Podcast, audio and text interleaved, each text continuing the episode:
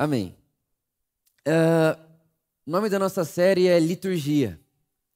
A gente está conversando sobre isso já há sete semanas, falando sobre como as nossas práticas litúrgicas nos moldam, como nós, como seres humanos, somos seres de hábitos, de práticas e de repetições. E claro, obviamente, Deus sabe disso tudo, ele nos fez dessa maneira e por saber disso tudo e ter nos feito dessa maneira, o próprio Deus, na pessoa de Jesus, nos ensinou algumas práticas litúrgicas para que essas práticas orientem o nosso amor. Falamos aqui que todo ser humano ama. A pergunta não é se você ama, a pergunta é o que você ama, porque ser ser humano é amar outra coisa, é amar algo, é amar alguém.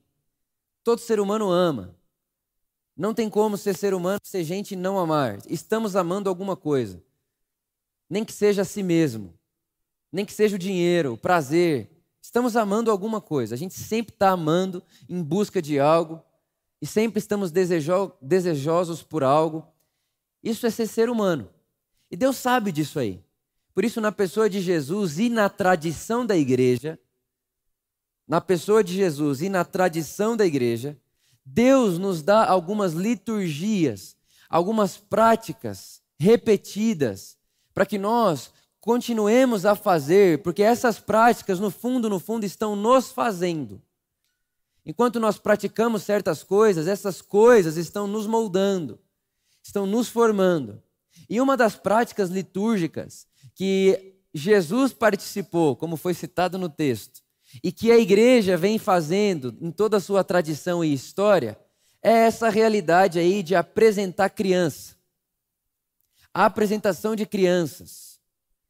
Orar, levar bebês recém-nascidos até a igreja, para que ore por eles.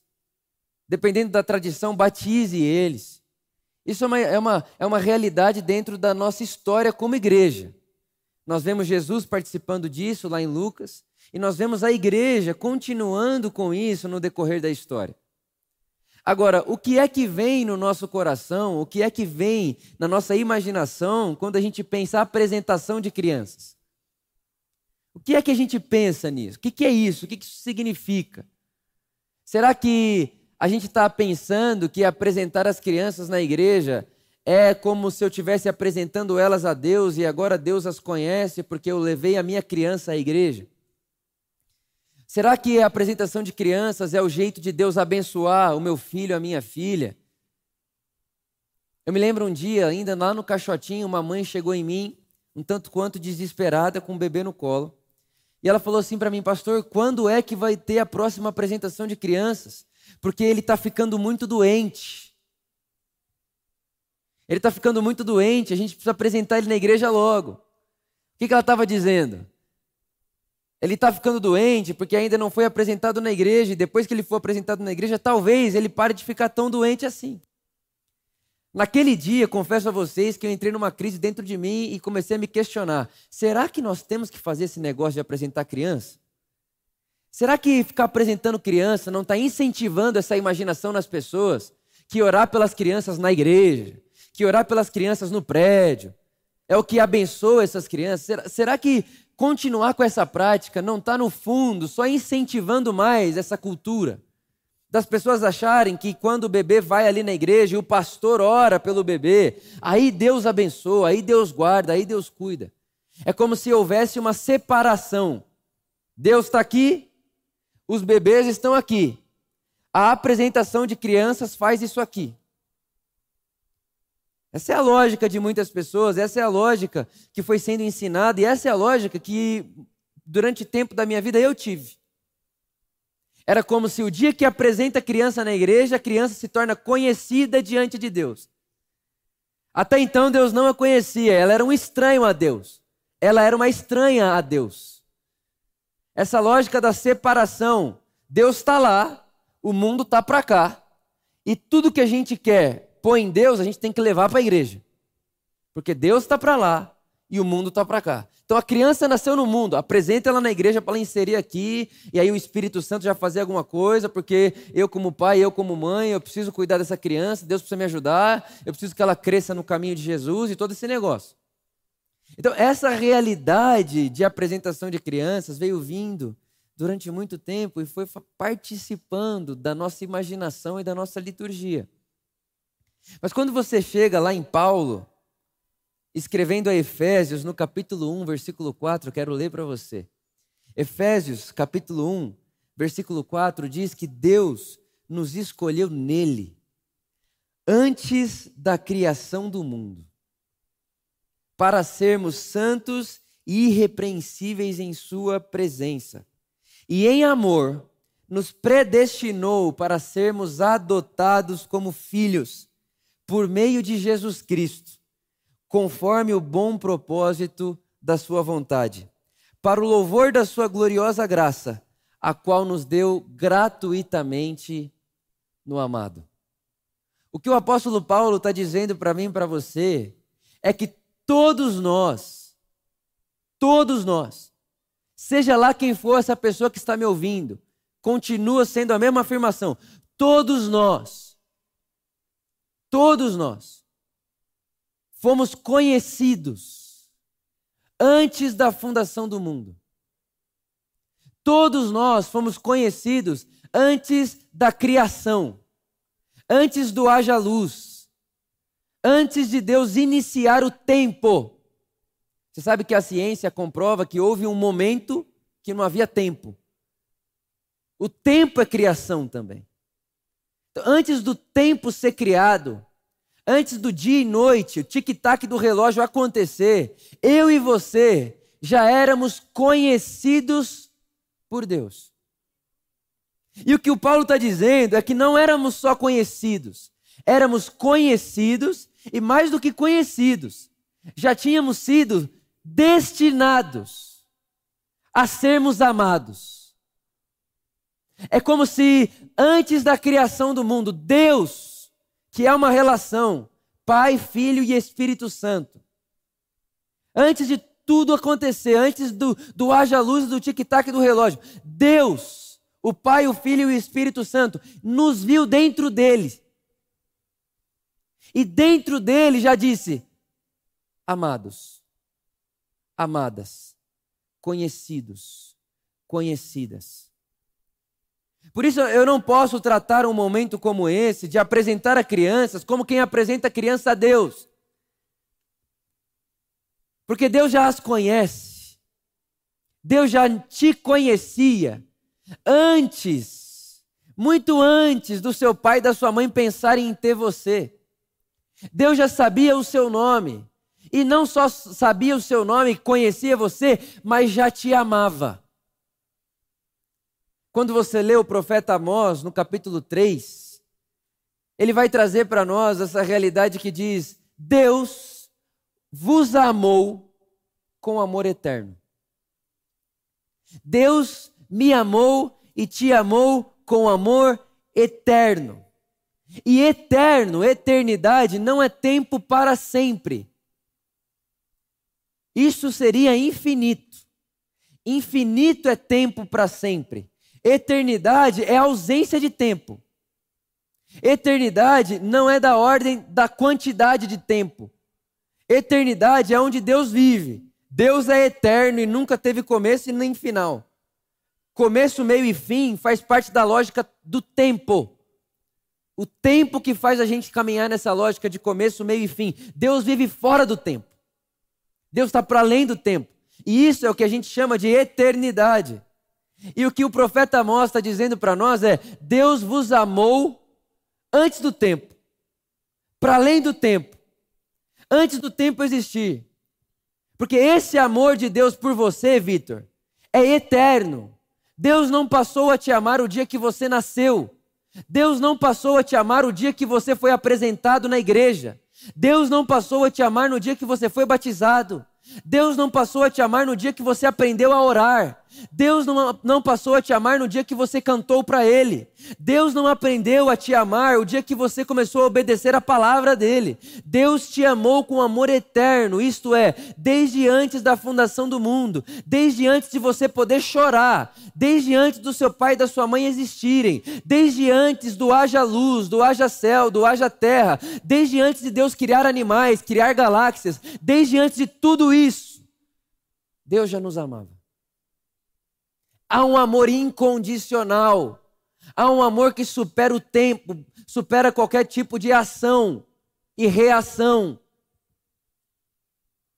E é assim que nós temos que olhar para uma criança, para um bebê. Porque um bebê, os bebês que vão subir aqui hoje à noite, eles não sabem orar ainda. Eles ainda não participam das ofertas. Eles não contribuem para o funcionamento do templo. Eles não cantam. Eles não estão na escala do voluntário. Eles não oram a hora que acordam. Eles não fazem nada de espiritual. Mas para nós, olhar um bebê precisa ser um lembrete da graça de Deus, que diz para nós: enquanto eu não fazia nada, enquanto eu não podia fazer nada, eu já estava incluído no amor de Deus. Deus já era por mim, não contra mim. Ele já me via, me conhecia, sabia meu nome, minha história e me amava. Me desejava. Então, ver um bebê sendo apresentado precisa ser para nós um sinal da graça e jamais um jeito de olharmos para Deus e dizer: Deus, olha para esse bebê e cuida dele. Porque ao a gente olhar para Deus e falar: Deus está aqui, esse bebê, o João, a Maria. Deus disse: Mas já conheço desde antes da fundação do mundo e já amo esse ser com amor eterno. Já amo esse ser com a minha vida. É interessante que Paulo deixa muito claro para nós que sempre foi o desejo de Deus nos adotar em sua família. Sempre foi. Nunca foi diferente. Sempre foi esse o desejo de Deus. Só que aí a gente vai aprendendo no decorrer da nossa vida que nós estamos separados de Deus que Deus está longe, que Deus está sempre lá longe e que eu tenho que ir até Deus. Então Deus vira um objeto longe que eu preciso alcançar. Mas o que Paulo está lembrando para nós é, pessoal, todo o cosmos, todo ser humano foi conhecido de Deus antes da fundação do mundo e mais do que conhecido antes da fundação do mundo, foi amado antes da fundação do mundo. Não tem um bebê que chora nascendo nesse mundo que já não seja completamente amado por Deus. Sem fazer nada. Só chorou. Só chorou e vai dar muito trabalho por um bom tempo. Parece muito você. Parece muito comigo chora e dá trabalho. Mas Deus ama, Deus acolhe, Deus abraça. Eu gosto muito do Brennan Manning que diz que nós deveríamos nos definir como alguém radicalmente amado por Deus. Olha lá. É isso aí. Corre, irmão. Aí, ó. Vai, tem que correr, irmão. Ela ainda está rindo, dá trabalho. Mas é amado, é amada, amado de Deus, amada de Deus. E eu sei que é muito difícil para nós entendermos isso aqui. É difícil para nossa mente imaginar isso aqui. Porque a gente não foi criado num contexto de sermos amados independente de. Na verdade, a gente aprende que a gente precisa ser aceito primeiro. E aí, para sermos aceitos, a gente vai por diversos caminhos. Para eu ser aceito por esse grupo, eu preciso fazer isso, isso e isso. Para eu ser aceito na igreja, eu preciso fazer isso, isso e isso. E para ser aceito por Deus, eu preciso fazer isso, isso e isso. Por isso que o evangelho é chamado do escândalo da graça. Porque Deus vem para nós e diz: não há o que você precise fazer para mim te aceitar. Eu te amo como você é. Eu te aceito como você é. Venha a mim como você está. Na verdade, na verdade, você nunca viveu fora de Deus. Porque o apóstolo Paulo diz que nele nós vivemos, nos movemos e existimos. Irmãos, só há Deus. Não há nada fora de Deus. Então não tem esse negócio. Pega de lá e traz para cá para abençoar. Pega de lá e traz para cá para Deus abençoar. Traz de lá, e, pega de lá e traz para cá para Deus conhecer. Deus está dizendo: se é possível ter fôlego de vida, mora dentro de mim. Porque não há nada que viva que esteja fora dele. Essa é a revelação de Paulo. Essa é o mistério oculto que a nós foi revelado. Deus não é como o Faraó, imperador. Deus não é como o rei da Babilônia. E Deus não é como César. Deus é um pai de família que nos acolhe, que nos abraça, que nos aceita e que nos inclui, mesmo antes de fazermos qualquer boa obra, mesmo antes de nós o aceitarmos na vida dele, ele já nos aceitou na dele. Antes de a gente aceitar ele na nossa vida, ele já nos aceitou na vida dele. O evangelho não é Jesus dizendo a você: ah, venha para a minha vida. O evangelho é Jesus dizendo para você: não há vida fora de mim. Por isso que você vive, porque tudo está em mim, tudo opera em mim. E não há uma pessoa no mundo que esteja longe de Deus o suficiente que não possa encontrá-lo na palma da sua mão. É esse o evangelho de Jesus. Deus está perto, Deus está aqui. Deus está agora. Não há quem Deus não ame, não há quem Deus não conheça. Não há quem Deus não tenha afeto. Não há quem Deus não tenha desejos. Deus ama e está perto. Mas é muito difícil para nós. Eu estava pensando isso hoje cedo. Falava com Gabriel ontem, meu amigo Gabriel, que meu maior medo sempre foi me apresentar diante de Jesus um dia com tudo que eu achei que eu deveria fazer. E aquele tanto de coisa, oh, Jesus, tudo que eu, tudo que eu tinha para fazer está aqui. E Jesus olhar para mim e falar assim: Mas tinha mais, hein? Esse era o meu maior medo. E confesso que esse, esse medo ainda aparece nas minhas ações. O medo de chegar diante de Jesus sem ter feito tudo que eu poderia ter feito. O medo de chegar diante de Jesus e ele olhar para mim e dizer: Você podia ter feito mais. Mas por que, que isso acontece? Porque a gente aprende a projetar em Deus a nossa fraqueza. A gente aprende a projetar em Deus a nossa dificuldade. A gente aprende a projetar em Deus o que a gente faria se fosse Ele. E eu, desde pequeno, aprendi produtividade, produtividade. Desde muito cedo, acorda muito cedo e dorme muito tarde, tem que trabalhar, tem que estudar. Então, o Deus que eu projetei está olhando para mim assim: dá para dormir uma hora menos, hein?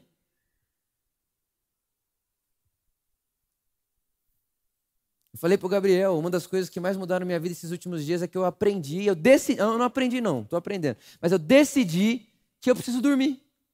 Olha que bênção, irmão. Tem que dormir. Mas por que, que a gente não gosta de dormir? Porque dormindo você não faz nada.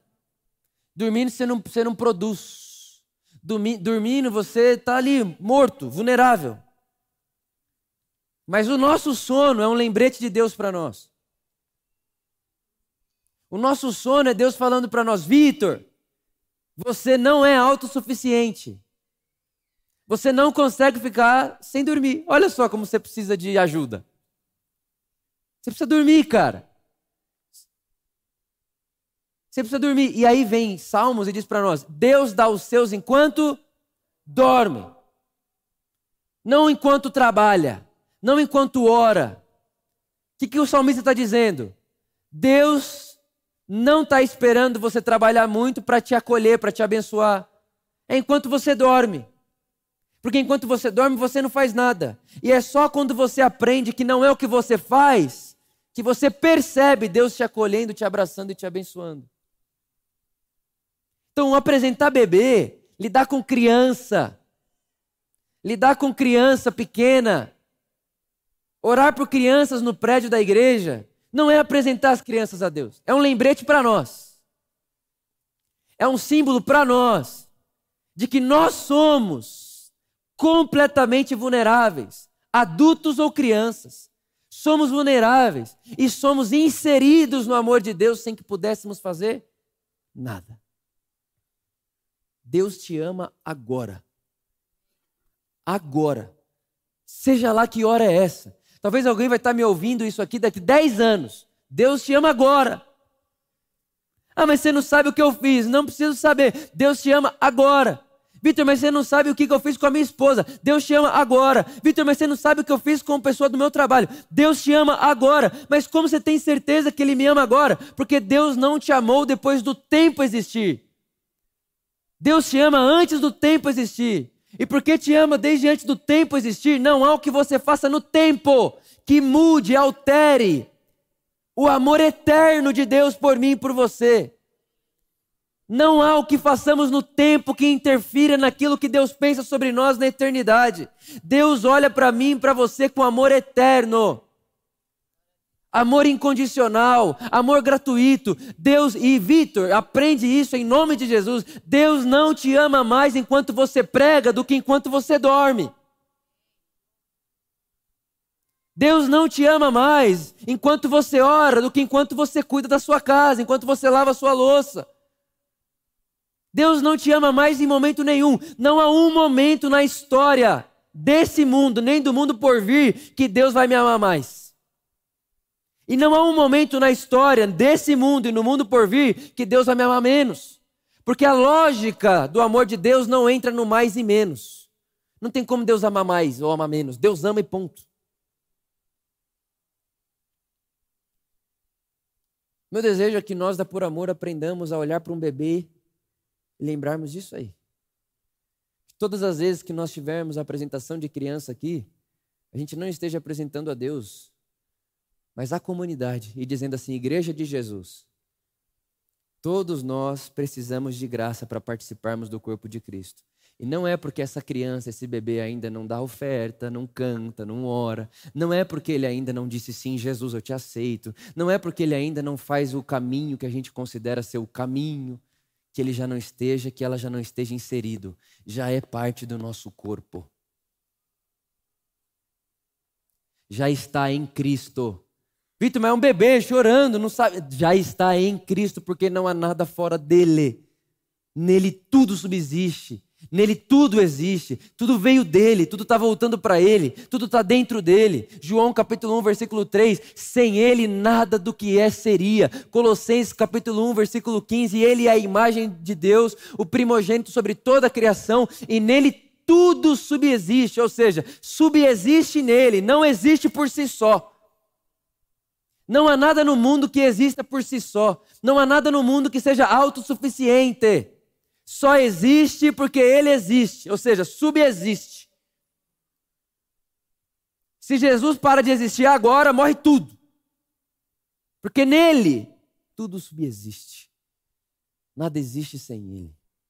Se o bebê chora quando sai ali da barriga da mãe, no parto, saiu, chorou, vida existe em Deus. Jesus é o fôlego da vida, o Espírito Santo é o fôlego da vida. Agora, talvez você olhe para mim e diga, Vitor, eu não me sinto assim. E eu vou dizer a vocês, todos nós, em um lugar na nossa espiritualidade, estamos precisando aprender mais isso aí. Como eu disse a vocês, eu, na minha própria vida, na minha própria realidade espiritual, diversas vezes me, vendo, me vejo fazendo coisas ou pensando coisas que eu falo, não, peraí, esse daí é o Vitor com medo de aparecer diante de Jesus um dia e ele olhar para mim e falar, devia ter feito mais. Poderia ter feito mais. Todos nós, em alguma instância, precisamos aprender mais isso aí. Todos nós, em alguma instância, precisamos nos entregar mais a isso aí. E a pergunta que fica é: o que nós devemos fazer para que a gente se veja assim? Para que a gente viva assim? E para que a gente trate nossos filhos assim? Para que a gente trate uns aos outros assim? O apóstolo Paulo, nas cartas que ele escreve a Gálatas, ele diz que o Espírito Santo é o Espírito Santo quem testifica no nosso coração que somos filhos de Deus. Isso é Gálatas capítulo 4, versículo 6. Em Romanos capítulo 8, ele também diz: pelo Espírito Santo nós dizemos Abba Pai. Romanos capítulo 5 diz que é o Espírito Santo que derrama amor por Deus em nossos corações. Esse é um papel do Espírito Santo. E enquanto eu pensava nisso, eu me lembrei de um dos versos que eu mais lia na minha adolescência, que é Efésios capítulo 5, versículo 18, onde Paulo diz: Não se embriaguem com vinho, que leva à libertinagem, mas deixem-se Olha isso, irmãos. Deixem-se. Repara, está na sua mão deixar ou não deixar. O Espírito Santo não é, de forma nenhuma, um autoritário que chega e diz: Vou te encher. E aí você não tem escolha. Não. O Espírito Santo é aquele que está sempre disposto e disponível para, mas sou eu quem deixo. Deixe-se encher pelo Espírito. Tá, mas como é que eu faço isso? Eu quero. Como é que eu faço isso? Paulo continua. Falando entre vocês. Olha só, o deixar-me encher pelo Espírito Santo é a gente falar entre nós, com cânticos, com salmos, e cantando a Jesus com pureza de coração. E ele continua, dando graças a Deus, o nosso Pai, constantemente pela pessoa de Jesus Cristo e nos sujeitando uns aos outros em amor. Olha, o que eu estou dizendo a você hoje é: Deus ama você incondicionalmente. Você precisa lembrar de você quando vê um bebê de colo. Porque, da mesma forma que aquele bebê de colo não tem o que fazer para, nós não tínhamos o que fazer para, até porque nem tínhamos nascido ainda. Ganhamos o amor de Deus quando não tínhamos nascido. Começamos amados, nascemos amados, acordamos no mundo amados. Amados.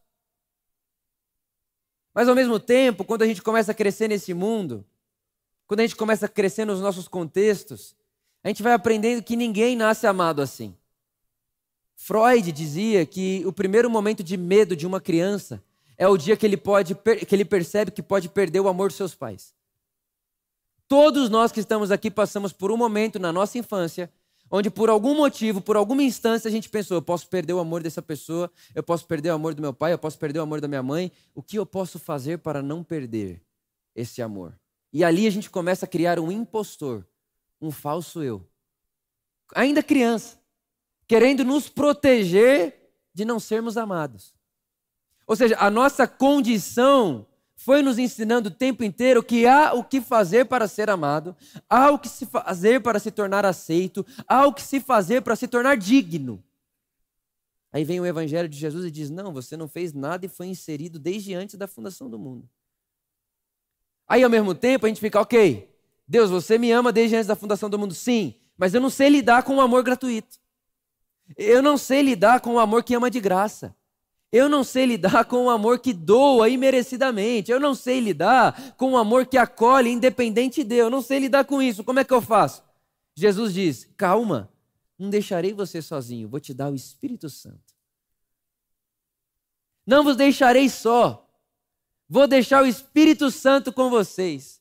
E o Espírito Santo que vai ficar em vocês e entre vocês, esse Espírito vai levar vocês a toda a verdade. Esse Espírito Santo vai lembrar vocês as minhas palavras. Esse Espírito Santo vai adotar vocês na família do Pai. E por causa desse Espírito, vocês vão poder se apresentar diante de Deus e chamar Ele de Abba. Então, o que nós devemos fazer?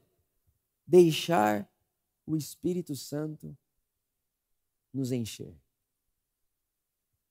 Deixar o Espírito Santo nos encher. Espírito Santo me enche. Espírito Santo nos encha. Espírito Santo, nós deixamos, nós queremos.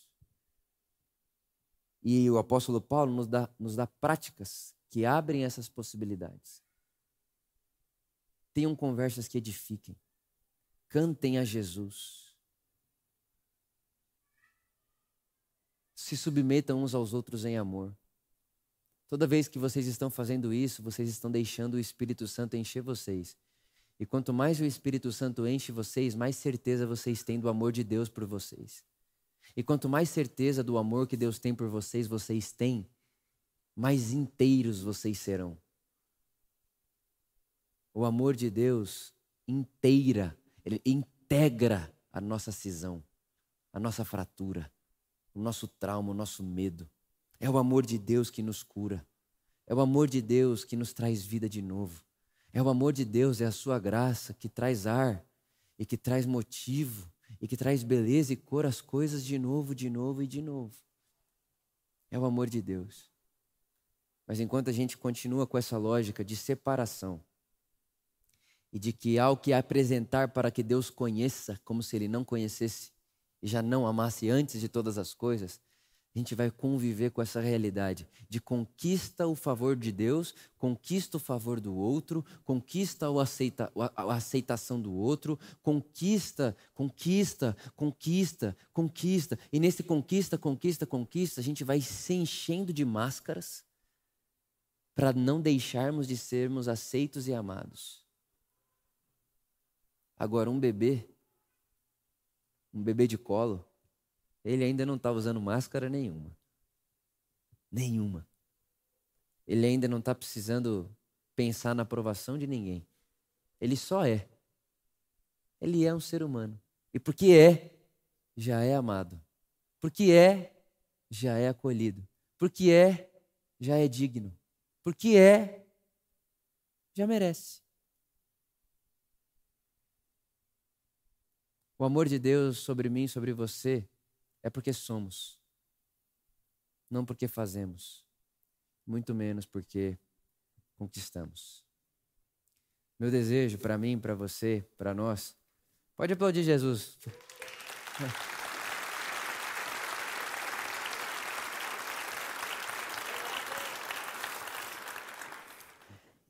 É isso que significa a salvação é pela graça de Deus. Não vem de vós. É dádiva. É na pessoa de Jesus que nós fomos inseridos. É na pessoa de Jesus que nós somos amados. Inclusive, essa é a oração de Jesus. Pai, que o amor que tu tens por mim esteja sobre eles. Esse sempre foi o desejo de Deus. Ampliar a sua família ampliar a sua família. Nos encher com a vida do Espírito Santo, que é o fôlego de Deus. Nos ocultar em Cristo. Nosso lugar, nossa posição, estamos em Cristo. E sempre amados, amadas pelo nosso Pai. O Espírito Santo nos fala Jesus o Espírito Santo nos mostra que estamos em Jesus, o Cristo.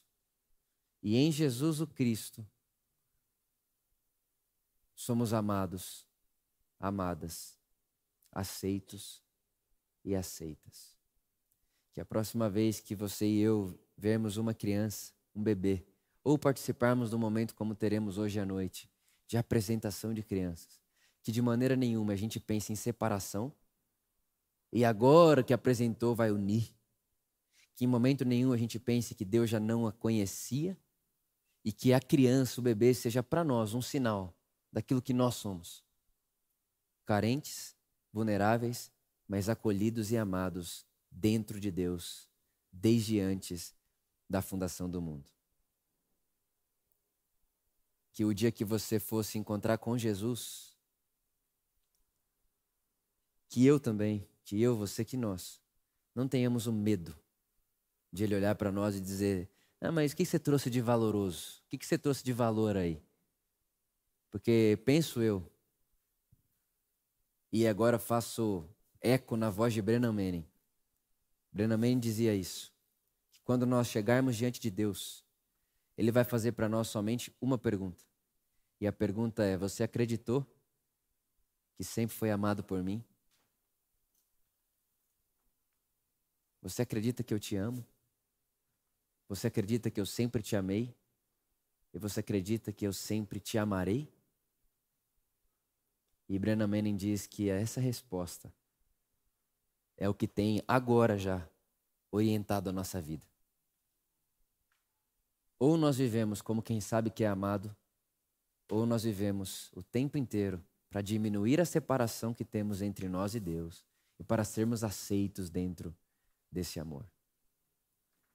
Por isso, minha oração por mim e por você hoje, de manhã, é que o Espírito Santo nos enche e que nós nos deixemos encher pelo Espírito Santo, que nos fala de Jesus, nos insere nessa graça e põe no nosso coração uma convicção de que podemos chamar Deus, o Pai de Jesus, de Abba Pai, nosso Pai. Se você pode, fique de pé comigo no seu lugar.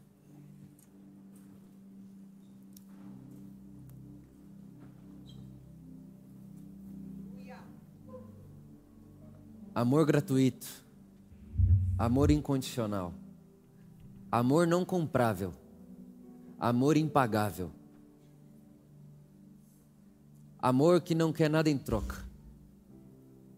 Amor que não dá com uma mão para receber com outra.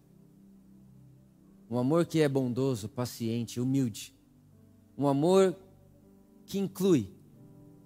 Um amor que une. Um amor que abraça um amor que enxuga as lágrimas, o amor que ecoa o sorriso, o amor de Deus. É o motivo de tudo existir. O ventre da criação é o próprio Deus. Esse Deus que é amor, uma relação interpessoal de Pai, Filho e Espírito Santo. E nessa relação Pai, Filho e Espírito Santo nasce a criação, a humanidade. Relações de amor que produzem frutos. Nós, humanidade, somos fruto da relação do Pai, do Filho e do Espírito Santo. Somos fruto da relação de amor de Deus. E quando nascemos, não nascemos para conquistarmos esse amor, mas nascemos, como disse Paulo, destinados a participarmos desse amor. Jesus não quer ter uma relação nova comigo e com você. Jesus quer nos inserir na relação dele com seu Pai. Inseridos em Cristo, nos relacionamos com o Pai por meio do Espírito Santo. Esse é o mistério que nos envolve. E é esse mistério que eu oro hoje, para que o Espírito Santo, para que o Espírito de Jesus nos preencha com essa verdade e para que Ele traga para nós, para nossa consciência, essa firme convicção de que somos amados. E sim, o dia que chegarmos diante de Jesus Ele dizer: Você acreditou que eu te amo? Que nós respondamos: Demais. Na verdade, Jesus, me defino como alguém radicalmente amado por você. Na verdade, essa foi minha identidade. Foi daí que eu tomei as minhas decisões. Foi daí que eu me posicionei na vida. Foi a partir do seu amor que eu tomei as decisões da minha vida, o que eu fiz, o que eu não fiz, aonde eu fui, onde eu não fui, como eu me relacionei com as pessoas. Foi do seu amor, Jesus. Não teve origem em mim, foi a partir do seu amor. Tudo que eu fiz, tudo que eu construí nessa vida, Jesus, construí porque sou aquele a quem você ama, sou aquele a quem você ama, sou aquele a quem você ama, sou aquele a quem você ama. Minha identidade, meu firme fundamento, a minha casa construída na rocha. Jesus, eu construí minha casa nessa rocha. Que rocha? O seu amor. O seu amor que pode vir vento e tempestade, nada vai abalar. Eu construí a minha vida na rocha do amor de Deus. Que seja assim, para a sua glória. Para a sua glória. Amém.